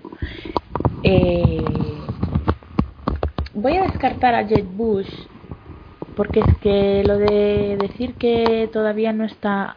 A ver, este le da un twist con lo de la arrogancia, ¿no? Pero bueno, entre los republicanos es muy normal lo de decir que bueno, que no está decidido, que no está demostrado. Entonces, aunque tenga ahí el twist, es decir que es arrogante, eh, es un poco, está un poco manido. Y creo que me voy a decantar al final por el sacerdote este de los de los sombreros morones. Porque es que es tan brutal que si no estuviese, o sea, si no viniera de la fuente que viene, me, me plantearía si, si era un, una web satírica. Sí, sí, una web satírica. O sea, es que es tan brutal que parece un Poe. ¿Sabes? Es que no, no. No doy crédito. Realmente. Pues no, y no solamente viene de, un, de una del, del ateo amistoso que lo verifica todo, sino que ahí están también los, enlaces a, la, a, los originales, ¿verdad? A, lo, a, lo, a lo que le estaba diciendo. Nada, quedó cabrón, de verdad que le quedó brutal. Así que entonces votas por, por, el, por el sacerdote, Blanca. Sí. Bueno. Sí, no, porque, porque, porque en realidad si, si, uno, si uno lo ve bien, o sea, que eh, cuando se trata de, criticar a creencias contrarias o no creencias en este caso, ¿no? Eh, siempre se trata de, utilizar algún tipo de argumentación basada en sus creencias, digamos, los cristianos acostumbran a tomar cosas de la Biblia y tratan de, de ser un poco más um, eh, doctos, digamos, en, en, la crítica que hacen hacia el ateísmo, ¿no? Pero este, e, este tipo, o sea, lo que está haciendo es un equivalente al rap casi, ¿no? O sea, está hablando huevadas directamente, sin, sin, mayor sentido. O sea que incluso, incluso si lo, si lo ves espiritualmente y todo esto, ¿a qué mierda importa los sombreros o la completamente. Realmente este tipo sí se lleva, se lleva también mi voto por ser Kierkegaard, lo que te está diciendo el tipo es que lo que te da validad a tus argumentos y a, tu, y a tus creencias son los sombreritos. Eso es básicamente lo que está diciendo el tipo este. Pues yo creo que el tipo se va por unanimidad esta semana. Yo creo que el sacerdote se va a llevar los tres votos porque de verdad que no... Yo cuando lo vi yo me morí de la risa porque yo dije, wow. Yo, pensé que cuando leí el título, que era una exageración del amistoso, ¿verdad? Pero cuando leí el rant que hizo hablando de Ganesh, hablando de todo este montón de dioses y de cosas que no tienen sentido, y digo, wow, de verdad que este tipo está cabrón. está superado. Pienso, pienso, que tal vez estaba queriendo hacer algún chiste él mismo, porque la, la, la, la, la, verdad es de que, de que me es difícil creer que, que un sacerdote los sacerdotes tienen cierto tipo de educación. Un sacerdote venga con semejante estupidez. Claro, claro. Yo creo que el tío estaba haciendo, intentando hacer algo así como, como stand-up comedy, ¿sabes? de, lo más cute, de lo más cute, ¿verdad? Sí. sí, sí, sí, en plan, ay, mirar que los sacerdotes somos simpatiquísimos en el mundo. wow. No, es, es, es, como, digamos, digamos, de que el Ratzinger era el equivalente a Pablo Neruda, por decir algo, ¿no? Este tipo es eh, el equivalente a Arjona. ahí va el nivel. Mira, si lo vas a comparar con, con, con eh, escritores, pues obviamente tienes que usar el Pablo Coelho como referencia. Ah, no Arjona, Pablo Coelho. Sí, es el Pablo Neruda y Pablo Coelho, las dos, los dos extremos. no, el, tipo está brutal, de verdad que, bueno, se merece, se merece la unanimidad. Yo estoy seguro que si Ángel hubiese estado aquí también hubiese votado por el, por el padre este, porque de verdad que le quedó brutal. sí, no, sí, sí. En, realidad vemos, vemos los, los, tres candidatos. Eh, Eh, el, el número dos venía con una estrella. Voten por mí, voten por mí. Venía con highlight, un highlight. Mira, pero tenemos un triunfo esta semana. Eh, a mí el triunfo esta semana me gustó muchísimo. Eh, aparentemente hay una iglesia en Carolina del Sur que a mí me encanta el nombre porque se llama Open Door Baptist Church, la iglesia bautista de puertas abiertas. Claro, son una, una, una iglesia que tiene las puertas abiertas a menos que seas homosexual, porque si eres homosexual ya entonces no quieren saber de ti. Y entonces eh, ellos tenían una página de internet y la página se llamaba warningsofwrath.com. Y aparentemente el pastor de esa iglesia que se llama Randy Bryson se le olvidó renovar el dominio de ese website y cuando expiró el, el dominio del website lo cogieron otra persona, ¿verdad? Un activista homosexual para derechos homosexuales.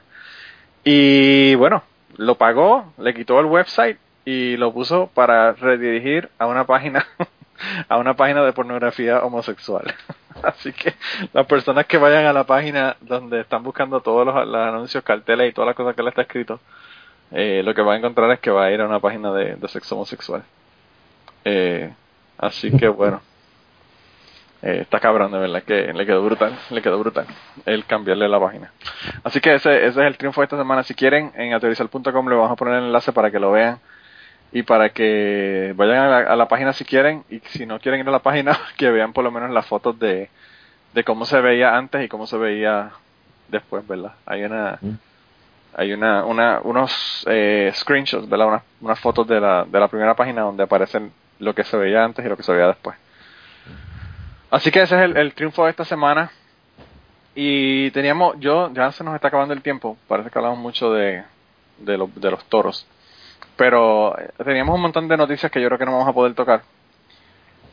Pero yo quería hablarle de una y es de que a veces nos, nos, piden que les recomendemos libros. Eh, esta semana, me parece eh, que es esta semana, salió el, el libro nuevo de Jerry Coyne. Yo no sé si ustedes saben quién es Jerry Coyne, pero Jerry Coyne es el, es el, el investigador, profesor de evolución y de biología que tiene el libro que se llama eh, Why Evolution is True, porque la evolución es cierta. Y él acaba de sacar un libro, un libro nuevo, y entonces eh, el libro se llama La fe en contra de, la, de los hechos, porque la ciencia y la religión son incompatibles. Así que para las personas, yo no sé si ha salido en español todavía, pero muy probablemente salga en español porque sus libros son publicados en los dos. Eh, pero las personas que entiendan inglés por ahora lo pueden comprar y conseguirlo porque de verdad que aparentemente el libro va a estar muy bueno. Él, yo lo vi aquí el año pasado, que vino a dar una conferencia. Eh, él dio realmente dos, dos charlas, una sobre por qué la evolución era cierta y la otra era sobre religión. Y en esa charla de religión él habló algunos de los conceptos que yo estoy seguro que él está incluyendo en este libro. Eh, pero, pero aparentemente el libro este parece que va a ser muy bueno. Parece que el libro de Jerry Coyne va a estar muy bueno. Y y a mí yo pienso que, es un libro que hace mucha falta porque el libro este va a hablar de lo que todo el mundo está hablando todo el tiempo, que es lo contrario, de por qué la religión es compatible con la, con la ciencia. Y sabemos que las dos cosas no son, no son compatibles, ¿verdad? Nosotros lo sabemos, pero las personas que son creyentes siempre están tratando de hacer que las dos cosas sean compatibles y realmente pues no, no se pueden poner compatibles. Eh, y yo, estoy seguro que de la misma manera que él en su libro de Why Evolution is True va a hablar de muchos puntos de por qué no, en este libro probablemente también hable de, muchísimos puntos de por qué esto no, no, estas cosas no son compatibles, estas dos cosas. Así que le recomendamos el libro y yo quizá lo lea y después hablemos un poco más de, del libro. Probablemente en el futuro estemos hablando del libro. Y no sé, ¿hay alguna persona, alguna de estas noticias que ustedes quieren, creen que debe de hablarse de ella. Eh, si no, las personas pueden ir a teorizar.com y ver cuáles eran las noticias que de las que estábamos hablando. A mí una de las que me gustó mucho fue la del tipo que... Hubo un tipo que, que tenía una una lavandería. Estaba buscando la palabra en español. Él tiene una lavandería y pues le dañó una ropa a una persona y no, no la persona pues lo llevó a la corte por dañar la ropa. Y pues eh, el tipo le empezó a escribir cheques para pagarle verdad lo que lo que le debía a esta persona. Aparentemente le, le dieron 75 dólares por los daños que había sufrido la ropa que él que le había llevado allá. Y entonces el, el tipo empezó a escribirle cheques pero los cheques que le escribía el tipo se llama Byron verdad Byron Batista era el nombre de la persona que demandó y entonces él escribía Byron Batista el sodomita, Byron Batista, y le, empezaba a escribir, ponerle epítetos porque decía que era homosexual, el tipo. Y incluso puede que por esa razón haya sido que él le haya que le haya dañado la ropa de, de, de primera instancia, ¿verdad? Pero bueno, le, le, le siguió escribiendo los cheques y yo no sé qué va a pasar ahí, ¿verdad? El hombre va a tener que de alguna manera conseguir el dinero de alguna otra forma. Quizás va a tener que ir a buscar en efectivo, yo no sé qué es lo que va a poder hacer, pero a mí me pareció que es una tontería una persona escribiendo todos estos adjetivos en un cheque para pagar por una demanda que la otra persona ya le ganó, ¿verdad? Está cabrón. Mira, y, y, y ya estamos casi casi llegando a la, a la hora y media.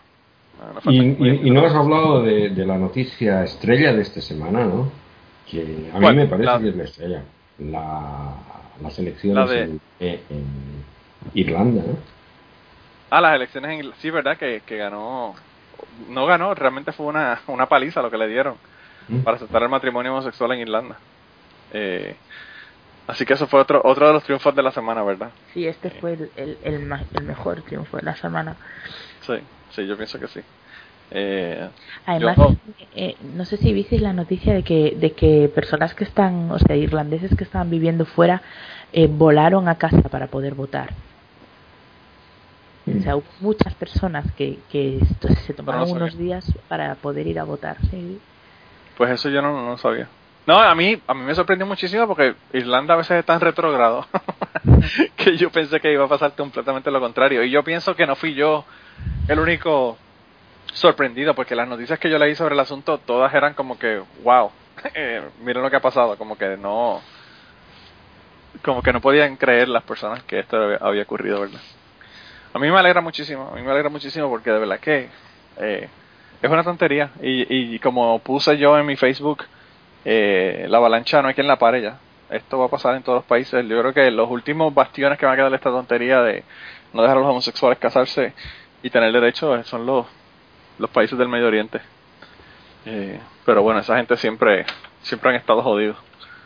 Eh, una de las mandadas al carajo que ya tiene esta semana es que en Arabia Saudita tenían ocho posiciones abiertas en su website buscando eh, empleados para hacer decapitaciones. Si ustedes pueden creer que en un país en el año 2015 eso puede ser una algo válido, ¿verdad? Que lo que están pidiendo Mira, El, el otro día tuve yo. No sé, eso es una tontería, pero no me pude resistir. Eh, ¿Sabes estos anuncios que te aparecen en el newsfeed de, de Facebook? Como si Sí. fueran noticias, no los que aparecen a la derecha, sino los que aparecen en el medio, que son Sí, en el medio. Sí, Y sí. ponía, era una propaganda turística que ponía visita a Dubai Y yo les puse, hasta que no dejéis de violar los derechos humanos, no pienso, cabrón. es una No, idiota, porque no lo va a leer nadie, pero es que no pude evitarlo. No, pero esas son de esas cosas que uno pone más para desahogarse que para, para tener alguna reacción o algo, o algo ¿verdad? Que, que le puedan decir sobre eso. Eh, fue como el rant que yo puse en Facebook ayer. Fue un rant que, que yo no esperaba que nadie me contestara, pero era, era que me lo tenía que sacar del sistema. Eh, mira, y, y pues hay, hay otra noticia que yo pensé que cuando Kirkian me iba a decir la noticia estrella, yo pensé que era noticia estrella mala, no buena. Yo pensé que lo que me iba a hablar era de, del tipo este de la serie de Estados Unidos de 19 Kids and Counting, que lo cogieron eh, o aceptó, ¿verdad? Que había abusado de 5 o 6 niñas, Oh, no, no. entre Eh, ellas eh, sus eh, hermanas. Esa, esa noticia no sería noticia estrella, esa, noticia es eh, no- noticia agujero negro.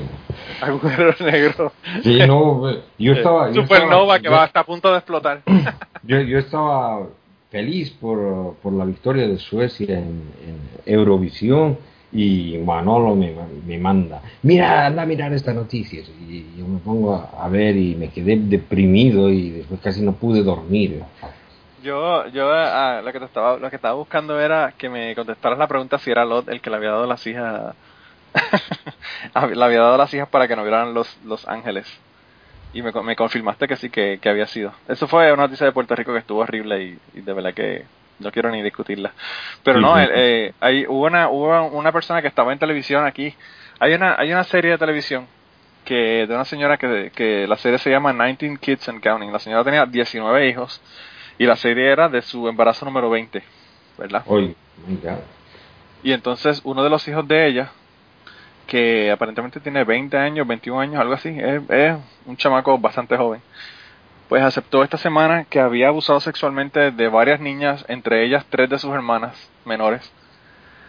Y bueno, que supuestamente había recibido tratamiento, eh, pero el tratamiento que recibió fue el tratamiento religioso y el tratamiento yo estaba viendo en, en el tratamiento que se estaba que se le estaba dando, ¿verdad? A la, a él supuestamente para, para este asunto, una de las cosas que decía era que la, las niñas, ¿verdad? Que, que, habían sido abusadas, en su tratamiento le, le ponía que había que ver, hacer una investigación, o no investigación, sino una...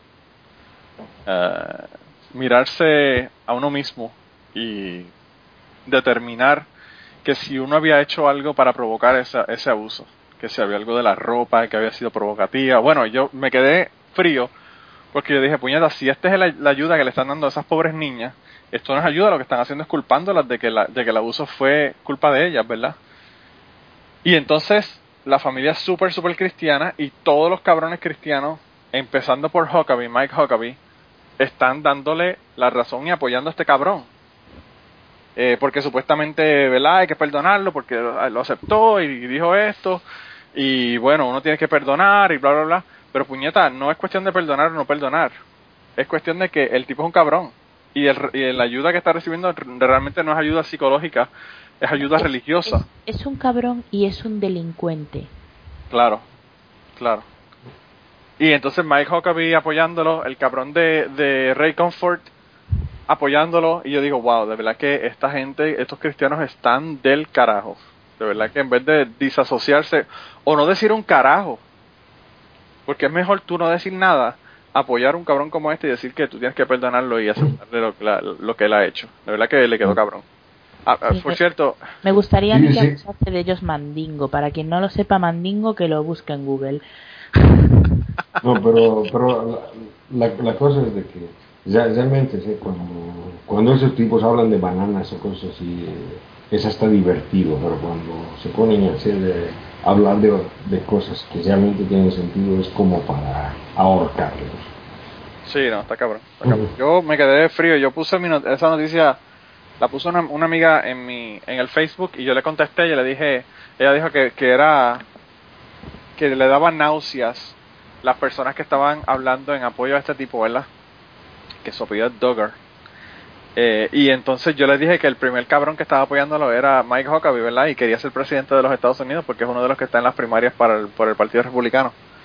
Y entonces ella ella me dijo que el otro también que lo estaba apoyando era Ray Comfort, pero en vez de escribir Comfort, escribió Comfort. Eh, y a mí jamás se me había ocurrido el, el Comfort con el nombre de Ray Comfort, pero creo que lo voy a usar en el futuro. si quieren saber qué es lo, lo que es com y fart, vayan y pónganlo en, en Google para que averigüen lo que es. Eh, de verdad que le quedó le quedó brutal el nombrecito que le cambió a Ray Comfort. Pero pero de verdad que es muy yo estoy muy molesto por el asunto, muy molesto. Las recomendaciones que estamos dando para, para buscar en Google son, eh, eh, ¿cómo, cómo se dice? Mm, R-rated, ¿no? Sí, sí, todo, bueno, pero qué carajo, este este a nosotros, verdad que el hecho de que Cata nos escuche nunca nos ha ni siquiera eso hizo que cambiáramos la el, el, el- la forma de ser del podcast. Así que no esperen que eso cambie ahora. Eh, a mí me, me, me causó gracia porque el el eh, Héctor, ¿verdad? El, el, el, autor del libro Alfagot, cuando iba a hacer la entrevista, lo que me pidió fue que le pusieran un título bastante normal a la entrevista con él, de, que puse, ¿verdad? Ayer. Porque, bueno, él acababa de ver eh, que si el Santa con el dildo, que si, que si teniendo sexo sobre camellos, y él pensaba que todos nuestros títulos eran así, bien, bien locos para el carajo. Y, y le tuve que explicar la razón por la que teníamos esos títulos, ¿verdad? Que realmente eran las razones eran válidas por las que teníamos esos títulos en esos en esos podcasts así que bueno eh, y, y, yo no sé yo creo que ya si quieren las personas que nos están escuchando pueden ir a ver el, el, resto de las noticias. Yo lo que quería ahora era que no se nos queden las mandadas al carajo. Ya yo le dije una de mis mandadas al carajo que es la del el gobierno de Arabia Saudita buscando eh, empleados ocho empleados para hacer ejecuciones y decapitaciones allá en... Eh, ¿Especifican si puedes tú decapitar a quien quieras o tienen te mandan ellos a quien tienes que decapitar? yo creo que ya te dice. Yo, yo, si me dejan libremente, entonces me, me, me postulo para el empleo. Sí, verdad. Empiezo a decapitar jeques y no paro. No, está cabrón, de verdad que le quedó brutal. No, no dice, no dice, pero me imagino que sí porque han habido... Parece que están, están con necesidad de gente porque hasta, la, hasta el día de hoy han habido 85 ejecuciones. O sea que están ocupaditos los cabrones. Lo que llevamos, lo que llevamos son 5 meses de, de año y han hecho 85 ejecuciones. Así que eh, parece que están con necesidad de nuevos empleados. Deben y entonces lo que lo, lo, que dice el, el, el amistoso sobre, sobre el posting ¿verdad? de trabajo eh, dice que, que él no sabe que él, ¿verdad? que las pusieron el lunes pasado pero que no especifica si necesita tener experiencia relevante, entrenamiento o el, el background académico para ver si, si, le, si pueden tener el, trabajo, ¿verdad? Yo me imagino que no hace falta ninguna, lo que hay que tener es ser un sanguinario de mierda.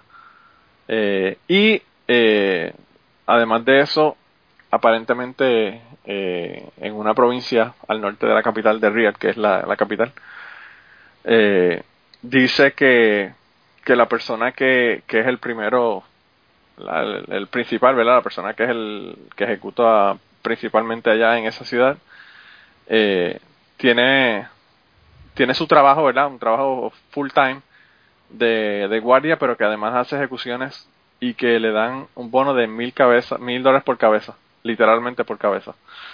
Eh, así que, bueno, ¿qué te puedo decir? Eh, esta gente son la escoria del mundo y yo no sé ni por qué los Estados Unidos los aman tanto aparte del petróleo. Me imagino que esa es la única razón que tienen para amarlos. Y esa es mi mandada para el carajo de esta semana. Eh, so, sobre todo hay que pensar de que en, en otras épocas el, el, trabajo de verdugo no era, no era muy bien visto y eh, no era solicitado tampoco por mucha gente. Incluso me parece que algunos los condenaban a trabajar como verdugos. Claro, y, y, y, realmente no es nada de lo que debe, debería nadie estar eh, orgulloso, ¿verdad? Solamente en Arabia Saudita eh, eso puede ser algo que le, que le llene de orgullo a la gente. Está cabrón. Mira, eh, Kirkian, ¿a quién tú quieres mandar al carajo esta semana? No, yo paso de, de mandar al carajo esta semana. ¿Cómo es en, en, en, realidad yo quería, uh, digamos, dar, uh, expresar la, uh, la pena por, por la por el fallecimiento de Robert Nash, ¿no? Ah, eh, sí, eso vi. Eh, bueno, este, este, señor era premio Nobel de Economía y una mente realmente brillante, como, como se llamaba la película que, que, que, mostró su biografía, ¿no? Sí, sí. Yo, un amigo mío fue el que puso eso en Facebook, no, ni me había enterado. Parece que de, de vacaciones no me, no me enteré nada. Y lo vi esta mañana que un amigo mío lo puso en Facebook. Mm. Ahorita. Mira, ¿y Blanca pasa también o manda para el carajo a alguien? Bueno, y es que la, las personas que quería mandar al carajo eran las que mencionaste, ¿no? Estos estos sujetos que, que dejaban que abusasen de su de su hija e hijastra la mitad del pueblo y, y también estos otros que habéis comentado. Así que como ya los hemos mandado, eh, quiero mandar al carajo a los políticos de mi país, aprovechando que son las elecciones. Que son las elecciones, sí. y, para que, y para que esto tenga algo que ver con el ateísmo, eh, lo voy a personificar específicamente con la Como si, fulana, fuese, como si eso fuese un requisito para mandar al carajo a la gente, ¿verdad? con la fulana que se presenta para la alcaldesa de- como alcaldesa de Madrid por el Partido Popular que se encomendó al Espíritu Santo para que los madrileños le votasen. Creo que el Espíritu Santo tenía el, el- la línea ocupada porque me parece que no va a ser alcaldesa por lo que Mm. estoy viendo en las encuestas. Ah, pues se ha podido joder. Mm. Pobrecita bendita. Eh, El Espíritu Santo está muy ocupado. Las palomas es lo que tienen.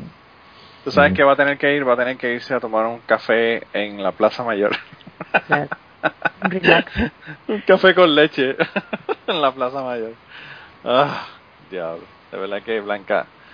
Mientras yo más veo los políticos de tu país, más veo los políticos de mi país y veo que yo no sé si es una un mal de los políticos en general, pero wow, de verdad que son tan y tan parecidos que parece que fueran a tomar cursos allá a España para aprender o los de España a Puerto Rico para aprender o algo, porque de verdad que son cortados con la misma tijera, es increíble. Es increíble. Me imagino que allá también en, en, en Bolivia, ¿verdad? Pero bueno, Mm. yo creo que es un mal de los políticos en general. Sí, sí, sí. Que yo no me meto en política. Mira, eh, Kirkiar, no digas eso, que estamos grabándolo y esto va a quedar para la posteridad y cuando te oigan hablando de política dicen, oye, tú no dijiste en el podcast número 155, 155. De, autorizar, de autorizar que no ibas a hablar más de política. No, no, de, de hablar, o sea, de, de tener mis opiniones, sí, pero de, bueno, en realidad, en realidad hay que, hay que diferenciar entre lo que es la política, entre tener opiniones de, cómo construir un- una sociedad, eso desde luego siempre lo va a tener, pero a lo que la llaman que los políticos creen, quieren que eh, a lo que llaman política, eso que en realidad es, es partidocracia, o sea, es eh, ese sistema dominante de una pseudo democracia media rara, ¿no? Eso, eso no, no, no, no, no le encuentro el sentido. O sea, de que no interesa quién gane las elecciones en España, la, la mierda va a seguir igual. Sí, sí. No- Si estuviera aquí Ángel te llevaría a la contraria. Porque no sé si Ángel. estás- Es que sabes qué Ángel. pasa que ahora en España ha surgido un nuevo partido que, que Podemos. surge de movimientos ciudadanos y Ángel es muy muy fan. Yo soy pelín escéptica. Y y bueno, ellos dicen que quieren cambiar las cosas, yo no me lo acabo de creer. No, pero mira, mira, o sea, el, el- Eso lo dicen el- todos, Blanca. El, el, el nacimiento el nacimiento del MAS ha sido una cuestión similar. El, el, MAS en Bolivia nacido también ha sido de una lucha contra el sistema establecido y, y ha, nacido ha ido creciendo desde, desde el, el, el descontento de la gente contra, contra una sociedad que era una porquería. Ha tomado el poder, ha comenzado a hacer algunos cambios que han sido bastante buenos y cambios realmente necesarios y, y hoy va apoyando todo eso. Pero de repente el poder corrompe y, Sí. y, ahora, y ahora, no le veo mucha diferencia a lo que digamos era el MNR eh, cuando hizo su revolución del 52, o sea, es la misma cosa. La Claro, y es que mi, yo mi problema con Podemos es que yo pienso que no podemos. sí, me, me he vuelto muy me he vuelto muy escéptica y muy no sé, con el tema Eso de es saludable. Eso Creo es que creo que que es verdad que el poder corrompe y que el poder absoluto corrompe absolutamente. Mm. Así que no, por una parte creo que está ese factor y por otra parte creo que la, la sociedad española está muy muy poco avanzada para para merecerse un, me- un movimiento asambleario. ¿sabes? El problema es que el movimiento asambleario pinta a todo el mundo igual y aquí tenemos un ganado. Sí, sí. Está cabrón. Yo, yo... Eso igual en Suecia, pero aquí en España yo no lo acabo de ver. Y esto puede que suene muy pedante intelectualmente, pero what the fuck. Mira, Blanca, yo... Bueno, sí, sí, No, me la, dice que la- cuestión es, la cuestión es tener, tener em, opiniones en cuanto a, a cosas que realmente te afecten y, y tener las, las- las- las opiniones caso por caso. O sea, que uno no puede seguir una línea generalizada, uno no puede seguir una ideología de masas. O sea, que cada, cada persona es un individuo y, y- y obviamente no tenemos maneras de pensar diferentes. Sí. O sea, tomar, tomar el problema, el, problema actual. ¿Qué opinas de, de, esto? ¿Qué opinas de este otro? Y ahí, ahí ves de que, digamos, como, como se decía, como yo tengo realmente un artículo que hablo de esto, o sea, sobre, eh, generalmente la política la, la, ponen como una línea que va de izquierda a derecha, la, la, izquierda y la derecha, a un lado y al otro lado. Cuando, cuando, cuando en realidad el, el, mundo político es mucho más complejo, o sea, que no solamente trata de eso, sino que no es una línea, es un hipercubo de, dimensiones infinitas, o sea, que hay que, hay que, hay que ubicarse, digamos, en, en, un mundo mucho más complejo, no es, no es tan fácil como nos quieren hacer creer, y nos quieren hacer creer, porque hay una, hay una clase dominante que son los que tienen, tienen la ganancia de todo esto, ¿no? Claro. Yo, yo estoy, yo estoy más en el lado de Blanca porque, y me imagino que las personas que escuchan el podcast de Cachete saben que yo no creo en los políticos y, y en el podcast de Cachete uno de los, de los moderadores es un amigo mío que es político y, y yo creo que si él se sube a la política, yo tampoco en él creería porque, como dice, como dice Blanca, la política corrompe. Eh, y pues, ¿qué te puedo decir? Pero bueno, me refiero a la política de los partidos, porque igual que Kierkegaard, yo también creo que el movimiento ciudadano es política, que las opiniones sobre si se tienen que casar los homosexuales o no, o el, como decía Bertolt Brecht, el precio de los garbanzos, eso es política. La gente que dice que esa política lo único que es, está poco informada, porque no es posible ser apolítico, porque tú tienes opiniones sobre las cosas que pasan a tu alrededor, y eso es política. Entonces, apolítico no puede ser, muchacho, aunque lo intentes. no. Que puede ser no, yo lo que... pero apolítico imposible. Yo lo que soy es pesimista. yo me pesimista que creo que no me y era optimista patológica, eh, pero me he vuelto. Pues yo, a mí hasta me ha pasado hasta con el con, con, la cuestión ambiental, que fue mi área de estudio en la universidad, que yo era muy utópico y me he dado cuenta de que está cabrón. está cabrón. Si vamos a hacer un cambio, es, bueno, es bueno tener, tener utopías, pero mm, saber que son utopías, o sea, de que tener, eh, tener una, una meta, un mundo ideal, que, que eh, tener la idea de cómo sería el mundo en el que... ¿Quién era el, ¿quién era el que, decía? ¿Quién era el que decía que la utopía sirve para caminar? Que la utopía siempre se mueve, tú caminas hacia ella y la utopía se mueve. Entonces, ¿para qué sirve? Para caminar. Bueno, pues yo quizás tengo que aprender a usarla de esa manera entonces. Eh, pero bueno, ya, ya estamos entrando en el tema de política.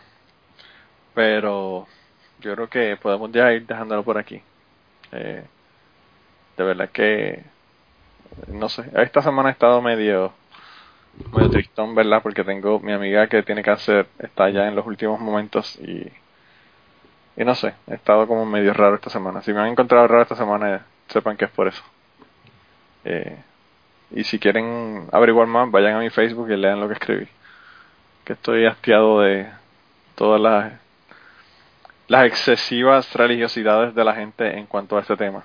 Eh, de verdad que ya no pude más con el asunto y le tiré un rant ayer que, bueno, que me sorprendió que la gente no, no sé, quizás fue que le hice un disclaimer de que le iba a borrar los comentarios pendejos, pero la gente me, ha, me han puesto comentarios muy positivos.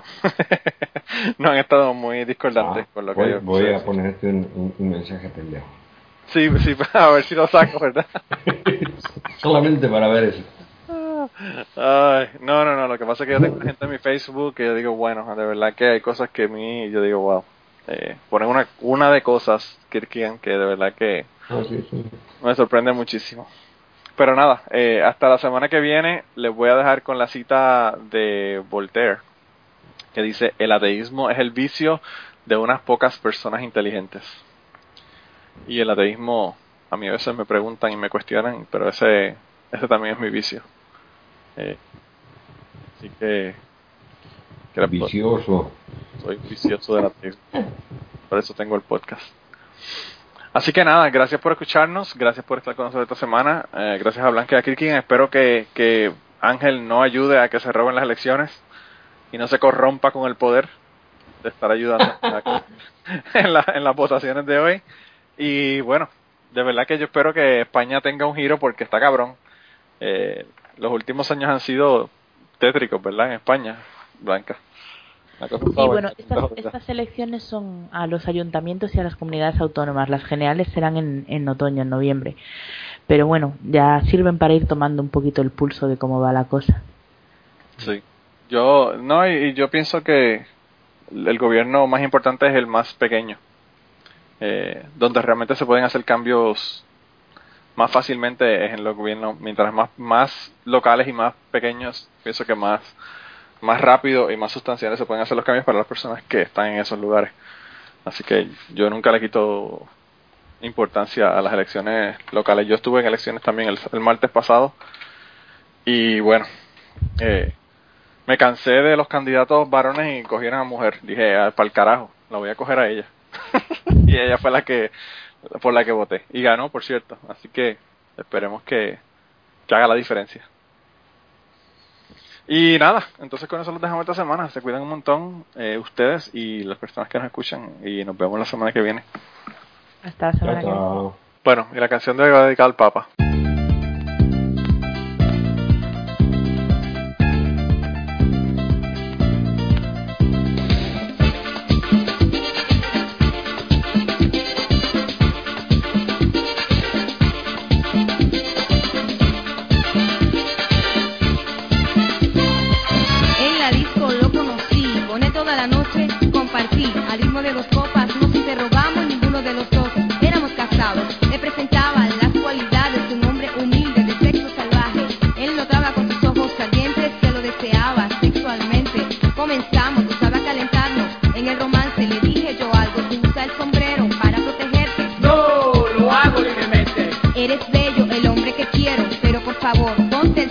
Mi